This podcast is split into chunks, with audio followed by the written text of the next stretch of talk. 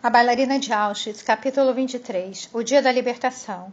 No verão de 2010, fui convidada para fazer uma palestra em Fort Carson, no Colorado, na unidade do exército que estava voltando de um combate no Afeganistão, uma unidade com uma alta taxa de suicídios. Eu estava lá para falar sobre o meu próprio trauma, como sobrevivi a ele, como sobrevivi ao retorno ao cotidiano, como escolhi ser livre, de modo que os soldados também pudessem se adaptar com mais facilidade à vida no pós-guerra. Ao subir no tablado, senti alguns rápidos conflitos internos de desconforto.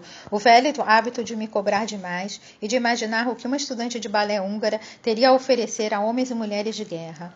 Relembrei a mim mesma que eu estava lá para compartilhar a verdade mais importante que conheço, que a maior prisão está em sua própria mente e que a chave já está em seu bolso, a vontade de assumir a responsabilidade absoluta por sua vida, a vontade de arriscar, a vontade de se libertar de julgamentos e de se recuperar e de recuperar sua inocência, de aceitar e amar a si mesmo pelo que realmente é, humano, imperfeito e inteiro.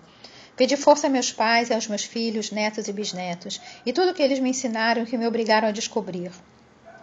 Minha mãe me disse algo que eu nunca vou esquecer, eu disse. Ela disse: Não sabemos para onde estamos indo, não sabemos o que vai acontecer, mas ninguém pode tirar de você o que você põe em sua própria mente.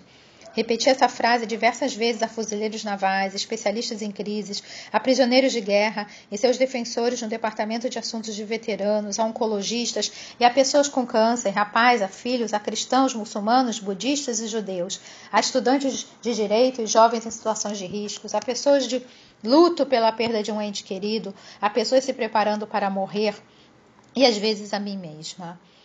Dessa vez, Quase caí no palco ao falar essa frase. Fui dominada por sensações e memórias que tinha armazenado internamente.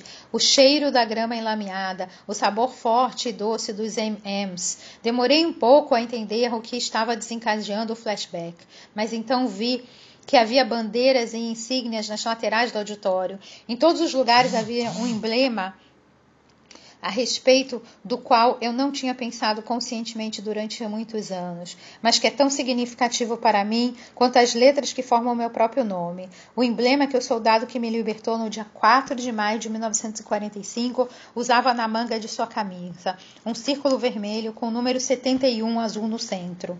Fui levada a Fort Carson para falar com a 71ª Infantaria, a unidade que 65 anos antes havia me libertado.